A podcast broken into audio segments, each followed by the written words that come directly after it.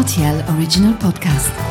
Sans-moi ça, ce Les faits vous peur. Et la farce La vie, c'est une farce. Ma soupe, s'il vous plaît.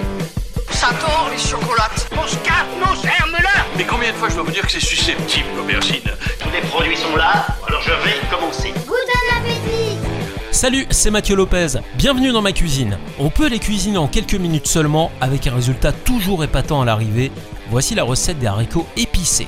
Il y a deux grandes manières de cuisiner les haricots. Façon maghreb avec un mélange d'épices loubia et un résultat sec et intense à l'arrivée, soit la sud-américaine avec un résultat plus crémeux et en mettant davantage l'accent sur le poivron et le poivre vert.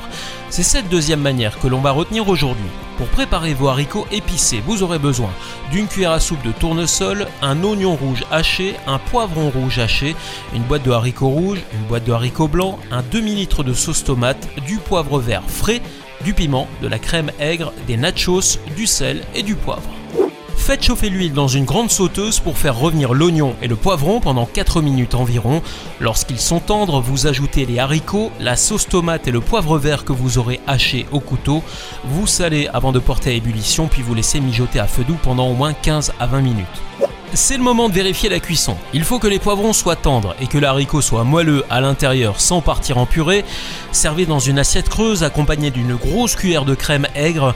Si vous avez de la crème épaisse normale, vous la mélangez simplement et quelques gouttes de vinaigre suffiront, même du citron. Enfin, vous pourrez déguster vos haricots avec quelques nachos que vous disposerez dans une petite coupelle juste à côté. Et pour accompagner en boisson, quoi de meilleur qu'un bon vin chilien? Je vous suggère un Carmenere de la vallée de Colchagua. Notes de prune et de truffe vont s'associer parfaitement à nos haricots. Voilà, j'étais ravi de vous recevoir dans ma cuisine pour ces haricots épicés. Et maintenant, c'est à vous de jouer les chefs en cuisine.